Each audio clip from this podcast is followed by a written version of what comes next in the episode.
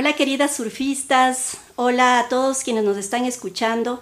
Este es el episodio 2 de la temporada 2 y vamos a trabajar aquí junto con Pame, con Pau, con Maribel y yo acompañándoles, María de los Ángeles, sobre el tema del síndrome del Salvador.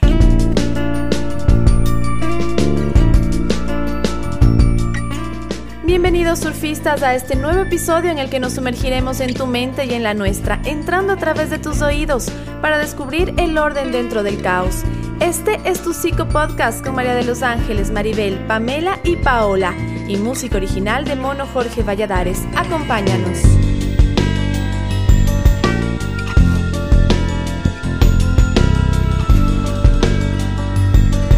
Surfistas del Caos. Les voy a comenzar este episodio contándoles una historia. Cuentan que Soraya se sentía muy orgullosa de llevar el peso de la economía en casa. Su pareja Carlos tuvo problemas con el alcohol y perdió su trabajo. Está recuperándose, pero cada vez que habla de volver a trabajar, ella le aconseja que no tenga prisa porque ella le da un poco de miedo de que pueda recaer. Entonces Andrés da gracias de tener una pareja tan comprensiva no sabe qué haría sin ella. ¿Qué les parece, surfistas, de esta historia? Porque hoy vamos a trabajar sobre el síndrome del Salvador. ¿no es cierto? Salvadora. De la Salvadora en este caso, ¿no? Y para empezar este, este podcast, yo quisiera comentarles que este tema realmente me interesó porque debo confesar que yo también fui una salvadora en algún momento de la vida. Eres salvadora en recuperación, Sí, en como todos, en o casi todos los psicólogos, médicos, bomberos. Sí, y la verdad es que mientras estaba preparando algunas ideas para, para compartir con ustedes, yo me di cuenta que en realidad gran parte de la vida he estado jugando este rol en la familia. ¿No? Eh, leía cosas como, por ejemplo, que el, el Salvador o Salvadora en mi caso tiene algunas características y es que siempre está con una disponibilidad, siempre es accesible a toda la gente. Cuando le cuentan un problema ya está pensando en la posibilidad de, de ayudarle y cómo ayudarle. Y aunque no me llamaban a mí en la vida, yo siempre llamo, pregunto y estoy siempre como con esa disponibilidad para ayudar a la gente, ¿no? Pero cuando iba leyendo esto, claro, yo decía, pero esto para mí es bueno, o sea, ayudar a la gente es bueno, estar preocupado de los otros para mí es algo meritorio, ¿no? Y comencé a leer un poquito más y me comencé a dar cuenta de algunas cosas que dentro de este proceso a mí me comenzaron a llevar al sufrimiento. Es decir, de que cuando alguien me contaba un problema, por ejemplo, eh, yo ya lo asumía como que era algo que era mi responsabilidad comenzar a pensar en cómo ayudarle. Luego me daba una sensación interna en el corazón, no sé si a ustedes les pasó, de, de comenzar a, a querer ayudar. ¿Por qué? Porque me daba mucho sufrimiento lo que la otra persona vivía. Es decir, comencé yo a sentirme súper mal y a tener en mi mente siempre a estas personas con estos problemas y empezar a ver, ay, ¿dónde, ¿cómo le ayudo a encontrar trabajo? ¿Cómo, qué, qué, le digo para que esté con más ánimo? ¿Cómo le ayudo para que no esté tan triste? ¿no? Y ahí yo comencé a sentir claro que eh, gran parte de mi vida lo llevaba como una carga. O sea, no podía dormir. Me pasa a veces todavía que oigo noticias, por ejemplo, y oigo todas estas tragedias de la guerra y yo no puedo ver mucho porque comienzo a sufrir pensando en yo no puedo hacer nada. O sea, tengo que hacer algo, ¿no? Y al final me di cuenta que esto del Salvador o Salvador en mi caso se iba convirtiendo en un síndrome porque yo comenzaba a sufrir mucho. Es súper interesante. A mí me pasaba el tema mucho en pareja, ¿no? O sea, yo conseguía parejas para ser salvadas definitivamente, pero en algún momento durante la relación, o sea, yo empezaba con todo el ímpetu así, tú, el que no puedes, ven, yo te salvo, ¿no? Y empezaba como a hacer un montón de cosas para salvarles de, sus propias historias, pero cuando la persona se mantenía en el rol de victimización, eh, se me activaba mi parte oscura completamente. Entonces yo me empezaba a volver una victimaria. Claro, te ¿no? enojabas Entonces, luego, ¿verdad? Exacto, entonces yo me enojaba y empezaba a maltratar, porque era como, ya, te doy todos los recursos para que salgas adelante, sacrifico mi vida por ti. Y nada. Y no estás haciendo nada. Entonces me volvía maltratadora. Es impresionante cuando logré darme cuenta de esto.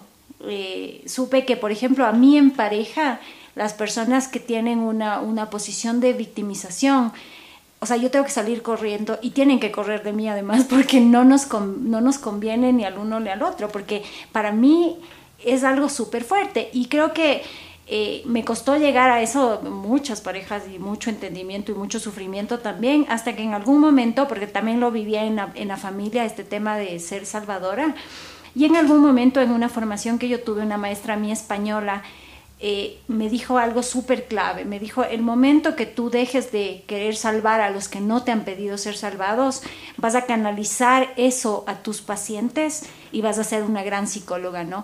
Y en realidad ahí te das cuenta que esa energía es súper útil en nuestro caso para nuestro ámbito profesional, pero no llevado como te voy a salvar, porque en realidad nosotros no salvamos, ¿no? Pero sí tenemos ciertas herramientas para guiar a la persona a que encuentre un camino y salga del malestar en el que se encuentre. Súper importante esto que dices, Pau, de estos roles, porque de hecho hay una herramienta que es súper útil para comprender esas dinámicas entre las personas que probablemente hayan escuchado las personas que están oyéndonos y es el triángulo del drama. Esto es un triángulo que nos explica muchísimo de las dinámicas entre, bueno, imagínense ustedes un triángulo primero, ¿no? En ese triángulo están ubicados en cada vértice la víctima, por un lado, que es la persona que se siente indefensa todo el tiempo, que realmente no puede acceder a sus recursos y no necesariamente es una víctima realmente, o a veces sí, si ha sido una víctima, digamos, de algún abuso, algo así, pero lo importante es que se posiciona como víctima y se siente víctima y no puede hacer nada. En la otra esquina del triángulo está el perpetrador o el perseguidor y es más o menos el bully, ¿ya? Es de esta persona que en cambio eh, quiere como hacer que el otro se dé cuenta de cosas y, es de, de, una manera súper brusca. Y por último está el que nos ocupa hoy, que es el salvador, el rescatador. Entonces, ¿qué sucede? Podemos cambiar de una esquina a otra. Lo que tú decías, la víctima se puede convertir de repente en el victimario. Así es. Es muy fácil pasar de un extremo al otro. Pero ¿qué es lo que sostiene este triángulo? ¿No es cierto? Es que el uno se siente indefenso y aunque no parezca, aunque parezca que el bueno de la película es el rescatador, es también el que mantiene esa misma dinámica, porque no le ve con recursos a la víctima, entonces no cree que puede hacer nada. Internamente piensa, ay, si esta persona hiciera lo que yo pienso que debe hacer, su vida cambiaría y sería feliz. Pero sobre todo, ese Salvador también usualmente está evitando hacer algo para sí mismo, ¿ya? Y son personas que usualmente están como ya sufriendo luego consecuencias porque, por ejemplo, lo que decía antes María de los Ángeles, no tienen un límite al momento que la gente les pide ayuda, por ejemplo, no pueden decir no.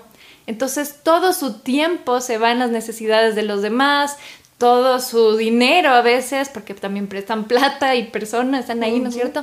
Entonces es algo que termina siendo mal adaptativo para los tres. Y la forma de salirse de ese triángulo es que la víctima se convierta en sobreviviente, que se dé cuenta que sí, ok, me pasó algo, pero tengo recursos y sobreviví a eso, que el perseguidor se convierta, o el bully se convierta en el desafiador, o sea, también tiene un papel importante, y El Salvador lo que tiene que convertirse es en un maestro, en un profesor, en alguien que puede como decirle al otro, ok, ¿qué quieres que pase? ¿Qué es lo que necesitas? Que le ayuda a darse cuenta lo que le hace falta, pero no le da resolviendo, no lo hace por el otro.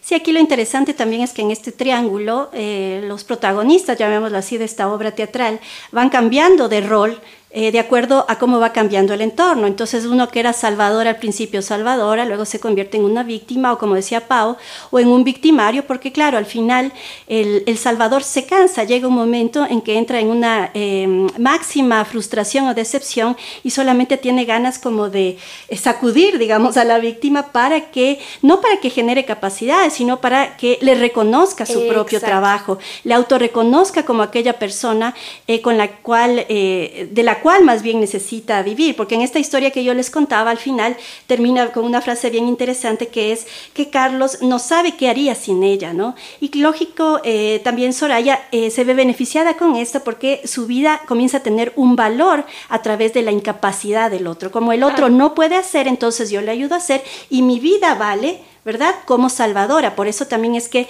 vivimos inconscientemente este tipo de roles hay que pensar también para qué yo necesito andar rescatando personas. ¿Cómo así? Exacto. ¿Cuál es el sentido de ponerme en ese rol? ¿Qué necesidades afectivas estaban jugando en mí que yo necesito y quiero estar en ese rol? Por ejemplo, a mí nunca me ha gustado ese rol de rescatar personas, me parece de lo último. ¿Nunca lo has vivido? O sea, en realidad cuando ya lo he estado viviendo me he salido porque me parece desastroso, porque lo que a mí me genera, igual que vos, Pau, es una gran cantidad de ira. Claro. Entonces lo que me mueve es ira y como yo me enojo fácilmente y me enojo muy mal cuando me llego a enojar, entonces evito caer en eso porque sí me vuelvo una persona maltratada. Lo que callamos los psicólogos. Lo que callamos los psicólogos.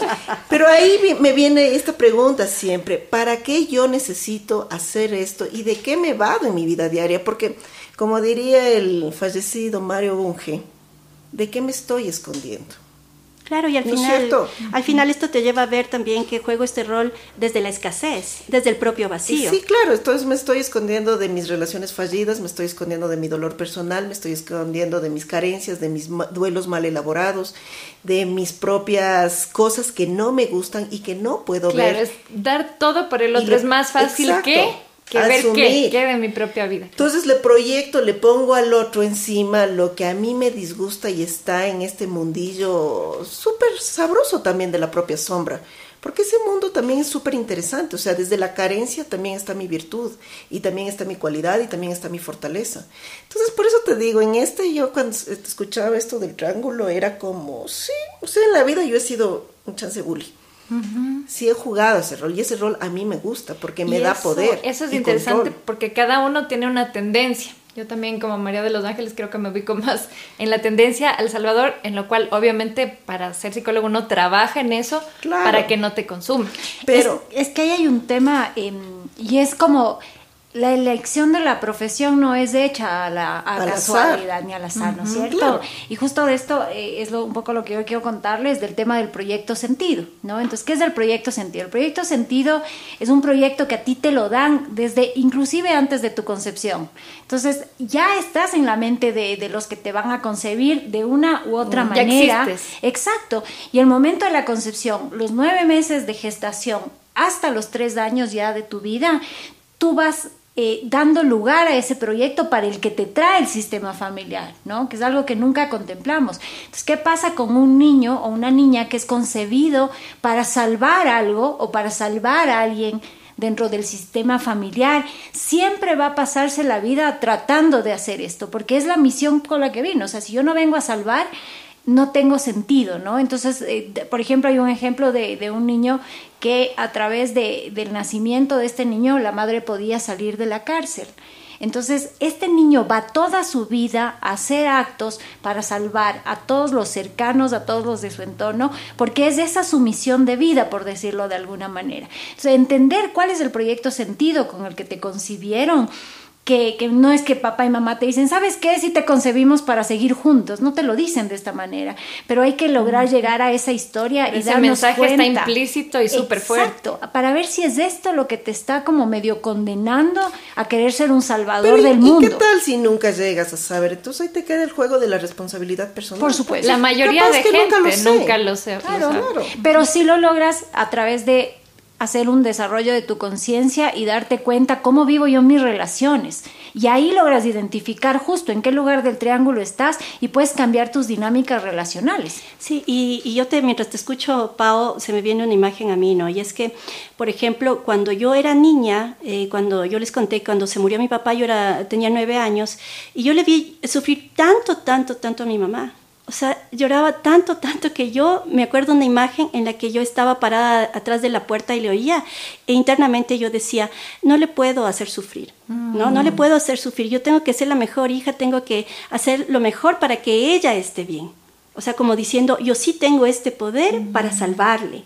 ¿Verdad? Y, yo te escucho no tengo esto, derecho a necesitar cosas. Y, y, entonces, en cierto caso, también este rol de Salvador, aunque no te hayan concebido con esto, es un autoentendimiento de la niñez, de las, desde las distintas eh, eh, formas como vas, eh, como vas viviendo. Yo por eso voy entendiendo, después de hacer también un montón de terapia, que, que yo tenía ese papel de, de, por ejemplo, ser la hija buena, la hija súper perfeccionista, la que no daba problema, porque esa era mi manera de salvarle, pues, a mi mamá no darle problema. Es decir, usted eh, siga viviendo tranquilamente porque por mí no tiene que preocuparse. ¿Cuál fue el costo para ti de ser la que nunca tiene problemas? El costo para mí fue primero que yo me creí. que ese era mi rol, o sea que yo tenía que cumplir ese rol con mi mamá, pero luego eso se fue poniendo con las parejas, se fue poniendo en el trabajo y al final me encontré en un rol que eh, sin saber por qué, por ejemplo, yo me encontraba preparando todas las fiestas en la oficina, me encontraba preparando todos los informes, tenían que ser los mejores, o sea, iba repitiendo esto, no voy a dar problemas a nadie, entonces resuelvo yo mismo. Pero fíjense que ahora el costo, en un segundo costo, ¿no? Una vez que superé eso, fue que la gente se acostumbró a que yo juegue ese rol. Claro.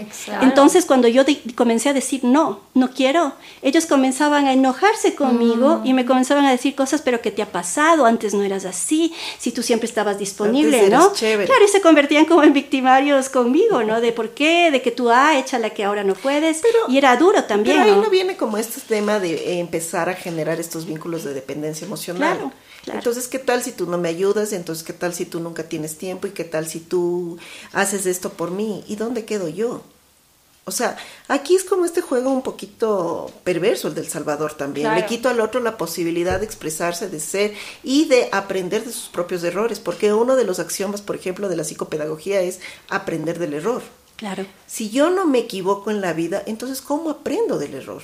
Porque el error es lo que me va a dar una herramienta interna para enfrentar la cosa. Entonces el Salvador sí viene a ser como este jueguito macabro también. tal vez con muy buena intención, pero le mantienes a la ah, víctima víctima y al victimario le das más poder también. Pero no se olviden que la víctima es el peor perverso muchas veces, porque en pareja, pasa lo mismo, ¿no? En pareja este Salvador es el típico que viene y te dice, pero yo le di todo.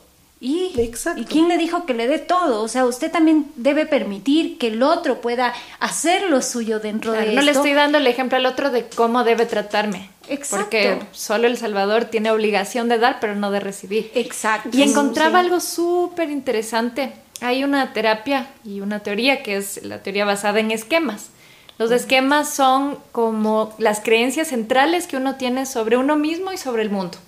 Entonces se encontró en una investigación eh, hecha en Colombia, en la Universidad del Norte, pero que era réplica ya de algo que se ha visto también en otras poblaciones, en otros continentes, que las personas que terminan desarrollando cáncer usualmente eh, en un alto porcentaje suelen tener esquemas desde muy niños de autosacrificio ya que es este esquema en donde hay una preocupación excesiva por las necesidades de los demás, un poquito una distorsión también de pensar que los otros no pueden y olvidarse completamente de las necesidades propias.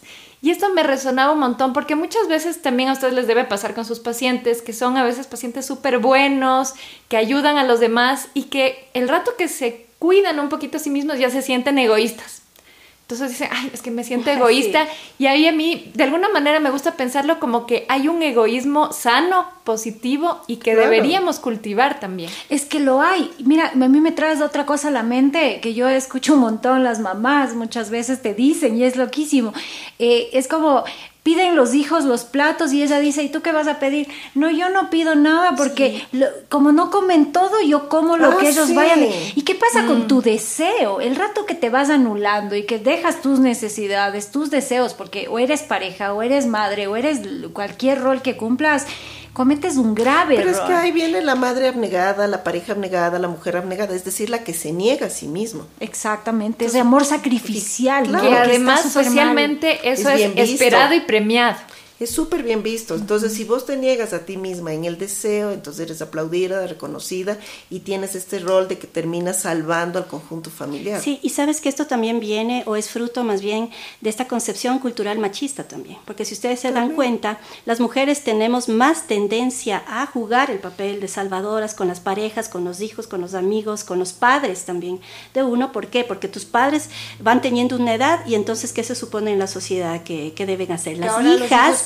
no, las hijas sobre todo tienen que cuidar. O sea, ellas son las que deben estar. Entonces, socialmente también nos ponen a nosotras este rol de salvadoras o nos autoimponemos este rol de salvadoras, porque yo creo que también eh, esta, esta connotación de mirar al otro como incapaz también refleja que nosotros internamente nos vemos incapaces. Entonces, el ayudar a otro, el estar en la vida presente de otro, el suplirle, el que mi hijo, por ejemplo, es primero y yo como solamente como las obras, entre comillas, comillas, de lo que me dijo, eso me da valor a mí. Porque ¿qué pasa que si yo no tuviera un hijo? Como no sé qué persona soy, no sé lo que me gusta, no sé qué es lo que yo deseo en la vida, etcétera, etcétera, entonces no sé realmente cómo yo posicionarme en este mundo y solo tengo valor en el valor que el otro me da. Y eso significa un valor utilitario, porque si soy útil yo, entonces valgo en esta sociedad. Claro, pero entonces hablaríamos de un problema de falta de valoración, claro, de, todo lo que eres, independientemente si los otros existen o no. Es súper importante porque lo que se ha visto es que estas personas que tienen el síndrome del Salvador, que no es un síndrome realmente, pero se le llama así,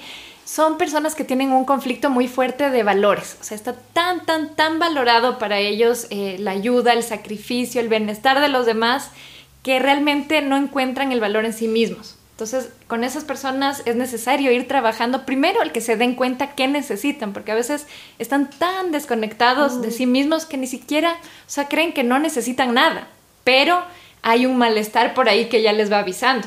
Entonces, es primero conectarse con uno y luego empezar a validar y a decir, chuta, sí tengo derecho de necesitar esto y soy humano igual o de negarme o de enojarme o de decir no tengo tiempo o no quiero. O por último decir no sin justificarse. Claro, porque ahí viene la otra cosa. ¿Qué pasa como tú decías, María? ¿Qué pasa cuando yo decía no? Los otros se enojaban. Pero es mi pleno derecho establecer límites y no una individualidad sana. Cuando yo expreso el no, no pasa nada. Exacto. y volviendo a lo del triángulo, cuando decíamos del Salvador debe convertirse en profesor, un profesor tranquilamente te dice, no puedo ahora, tengo 20 minutos para lo que me vas a contar, cuéntame. Pero en cambio El Salvador no tiene límites, ok, me entrego. Claro, porque no hay este, este límite de la individualidad. Se dispersa en el otro. Exactamente, porque al final es afianzar quién yo soy. Pero como que en este tiempo se ha perdido tanto, no en este tiempo, yo creo que eso viene desde hace rato, que nadie nos enseña a pensar en quiénes somos, qué nos gusta, qué deseos, y ni tampoco en la casa nos enseñan a pensar cómo utilizar bien un sí, cómo utilizar bien un no. Entonces creo que el Salvador o Salvadora de alguna manera tiene un sí flojo, ¿verdad? Que anda diciendo sí a todo el mundo. Y fíjate que en este artículo que estaba leyendo para preparar el podcast, eh, decía en, en el síndrome del Salvador, usted tiene tres tipos de sí. El primer sí que usted da es para salvar al otro, para ayudarle al otro. Pero llega un momento en que comienza a subir su frustración, su enojo, su ira y dice, ya, ya no quiero, le voy a terminar pegando o, se está abusando de mí. Y entonces eh, le quiere decir un no, pero le vuelve a dar un sí para, que, para evitar conflictos porque no, tengo, no quiero tener conflictos con mi, con mi familia, como a mí me pasaba, no quiero tener conflictos con mi pareja, entonces le vuelvo a dar un sí solamente para evitar esto y tener paz. Pero luego, como esto se sigue agrandando, se va haciendo una olla de presión en mí, ¿verdad? Y, y comienza a salirme una frustración y hasta una depresión mayor, voy a dar un tercer sí por miedo a la respuesta del salvado. ¿Por qué? Porque el que era víctima comienza a transformarse en victimario y yo comienzo a convertirme en la víctima, entonces comienzo a complacer y a decir sí ya solo por miedo. Y ahí es cuando inicia el, maltrato intrafamiliar también, pero además, se da la vuelta a la tortilla. Claro, además, o sea, si tú te ubicas en este triángulo, si eres un victimario, eres súper juzgado, terriblemente. Si eres una víctima, terminas cayendo mal también en algún momento. Pero ¿quién es el aplaudido de la situación? El Salvador. Porque hasta, hasta desde, desde los programas de televisión, siempre el que salva, el que está ahí para el resto. no existiría Hollywood sin ese rol. Exacto, ¿me entiendes? Entonces, claro, a ponerte en estas otras dos posiciones que creo que solamente puedes aceptar desde, desde un trabajo muy personal, el que eres a veces victimario o el que también puede ser víctima, todos van a preferir ser el Salvador, porque el Salvador tiene como la gracia de ser el bueno, de ser el que se preocupa por los demás, por ende de ser mejor visto que los otros, pero no te miras. Y en, esto del estudio del cáncer se veía que hay muchísimo esas creencias en personas que terminan desarrollando este cáncer de como poner toda su energía en ser y parecer buenos. Entonces eso me pareció súper interesante y tiene relación con la psiconeurobiología. ¿no? Claro, porque es como que la enfermedad, no nos olvidemos que la, siempre trae un mensaje. Claro, psiconeuroinmunología. Es como que la, la enfermedad de cierta manera te trae uno un ahora mírate tú, porque no tienes que ocuparte de ti, tienes que ver si logras sanarte, o sea, te lleva a que pongas en ti la energía. Esas personas muchas veces no saben, por ejemplo, a qué quiero dedicarme en la vida. ¿Cuál es mi vocación? Porque todo el tiempo estuvieron preocupados de los demás. Entonces no sé ni quién soy. Estás escuchando Surfistas del Caos. fíjate, y además a todos quienes nos están escuchando, yo les eh, invitaría a hacerse la pregunta, ¿en verdad es bueno ser salvador o al revés? No, el salvador es bueno realmente, porque al final eh, dentro, o la, dentro de cada salvador o salvadora hay una palabra bien interesante que es el control. Es decir, a mí me encanta tener también el control de toda situación, porque si tengo el control, entonces probablemente las cosas van a, salir a salir a mi favor. Entonces, en esta historia de Soraya y Carlos, ¿qué pasaba si este hombre decidía irse a, trabajar? ¿Verdad? ¿Qué pasaba con Soraya que, estaba todo el día en la casa? Que cuyo valor era solamente eh, lavar los platos, cuidar los hijos. Pero ahora está su esposo, entonces ella tiene un valor mayor. ¿Por qué? Porque está siendo quien salva al, al marido.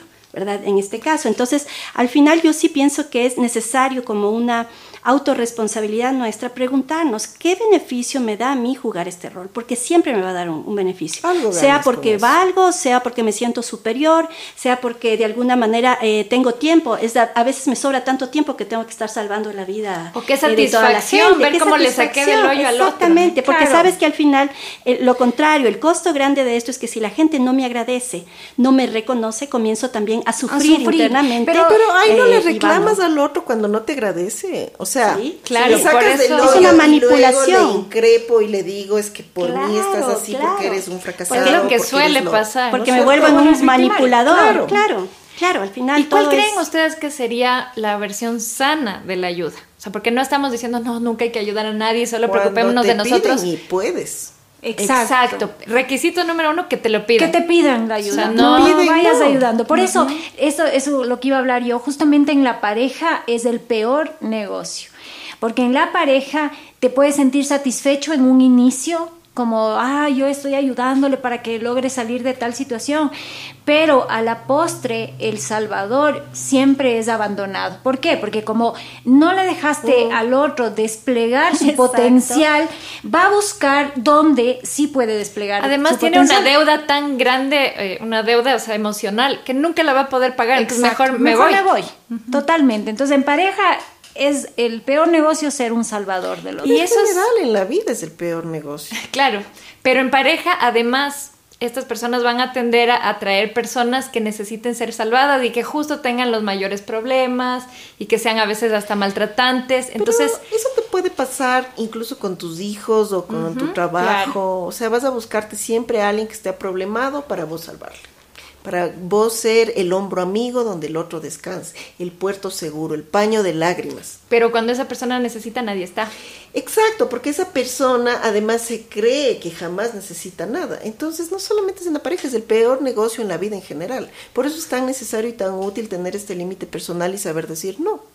Sí, yo, les cuento que mi experiencia, o sea, a mí me costó bastante hacer esta diferenciación, es la verdad, porque era en psicodrama se llama un rol aprendido, un rol entrenado. Era tan entrenado este rol que yo inconscientemente iba por la vida, exactamente. O sea, cada situación que yo encontraba me salía este rol salvador del mundo en cualquier cosa. O sea, es más, o sea, esperaba, creo, que algo pase o alguien me llame. Pero a mí lo que me sirvió mucho es entender eh, la diferencia del Salvador eh, con, con, este término lindísimo que es el tema de la compasión. O sea, con la PAME fuimos a un taller eh, budista de algún retiro mm. que estuvimos y mm, ahí el, maestro que estaba nos dijo que la compasión era en realidad ponerte en la situación del otro, es decir, tú sentir el sufrimiento del otro. No es que tampoco podemos vivir como desapegados de, de lo que le sucede al otro, pero tú sentir este sufrimiento, vivir este sufrimiento, decía también, hacer todo todo lo que está en tus manos, y esta fue la clave para mí, en tus manos. Y al final terminaba esto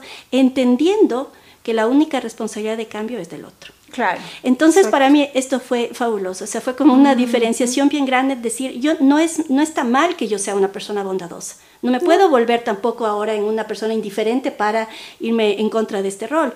Pero entonces entender que yo puedo hacer cosas, que yo puedo dar disponibilidad, que puedo, incluso lo que tú decías, no, no voy a dar si no me piden, pero antes de esto, porque hay personas que no te pueden pedir, una mujer maltratada está tan acostumbrada a esa que no te va a pedir ayuda porque piensa que está bien, pero el poder dar tu disponibilidad en caso de que tú necesites, aquí estoy, pero tú dime Y aceptar nuestro límite también. O sea, tú puedes, como dice la frase, no puedes acompañar al caballo hasta el lago, pero no puedes obligarle que se tome el agua.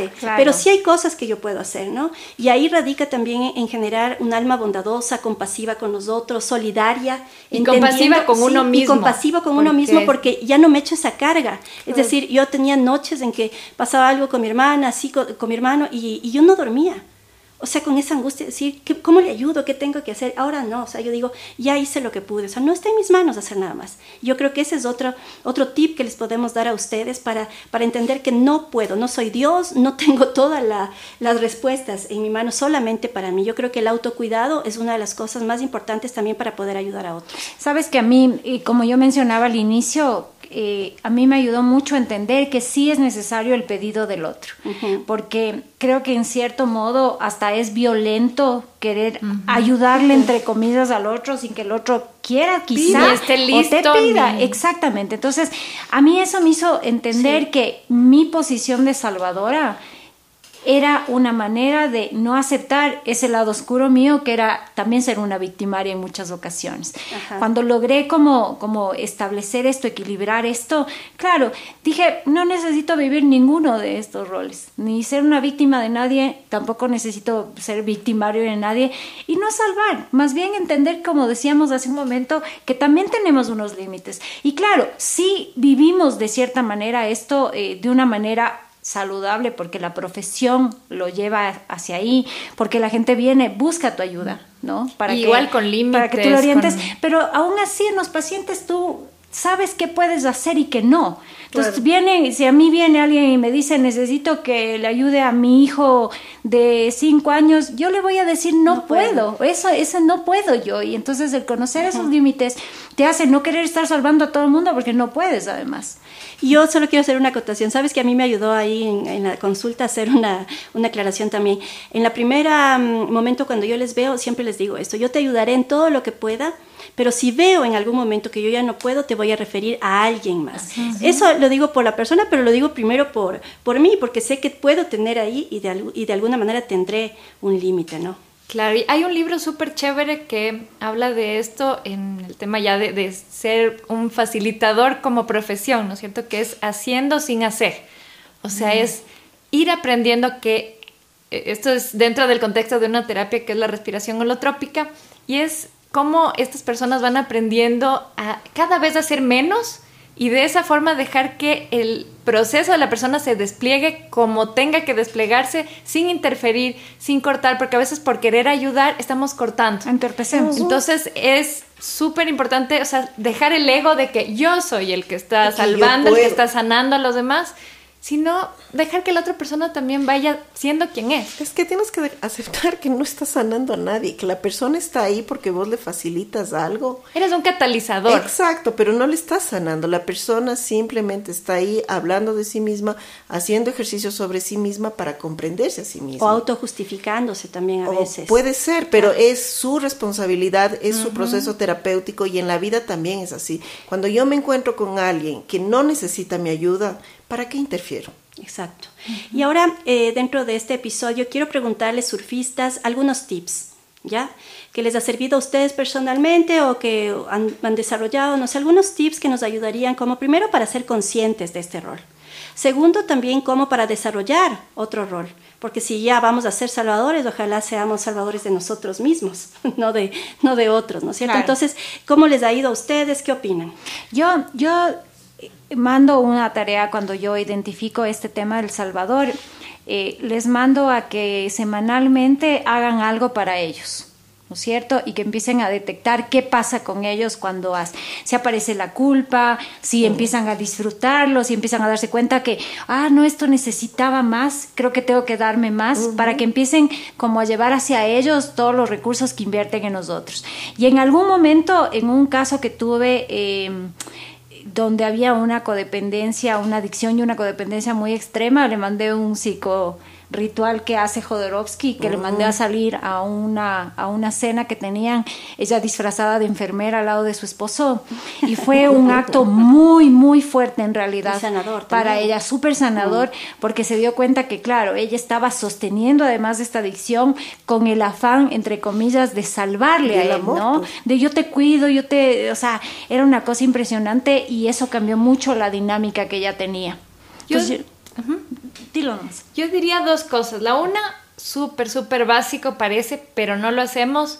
Si tú te das cuenta que estás haciendo El Salvador, empieza por fijarte en cosas como si estás durmiendo las horas suficientes, si estás comiendo lo que tienes que comer. O sea, es decir, primero las necesidades básicas, que por lo general están súper olvidadas, para irse ya conectando con uno mismo. Y dos, empezar a ver en, en los salvados los recursos que tienen empezar a observarles como con curiosidad y darse cuenta que no son tan víctimas, que sí pueden ser sobrevivientes y que tienen algo con qué trabajar. Tienen recursos a la final. Lo que a mí siempre me ha servido es decir no.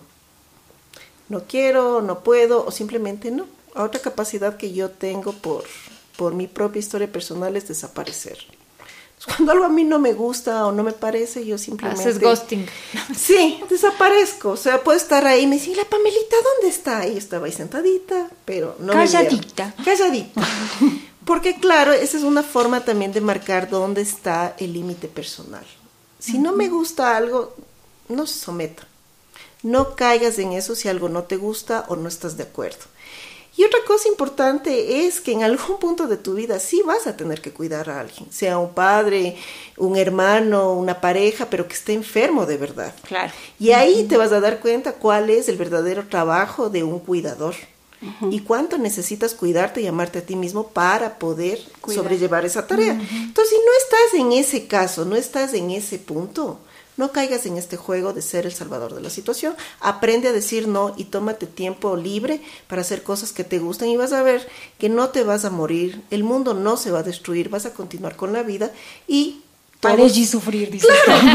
es que es así al final. Y todos van a estar mucho más contentos en la realidad. Totalmente. Sí, a mí me gustaría ya también como para recoger un poco lo que hemos conversado, es eh, recordar algunos tips que hemos hablado en todo el programa. ¿no? Uno es, no des ayuda si no te la piden. Yo creo que ese es algo fundamental que hemos hablado todos. Tatuaje de Sí, por favor. Yo misma me voy a poner.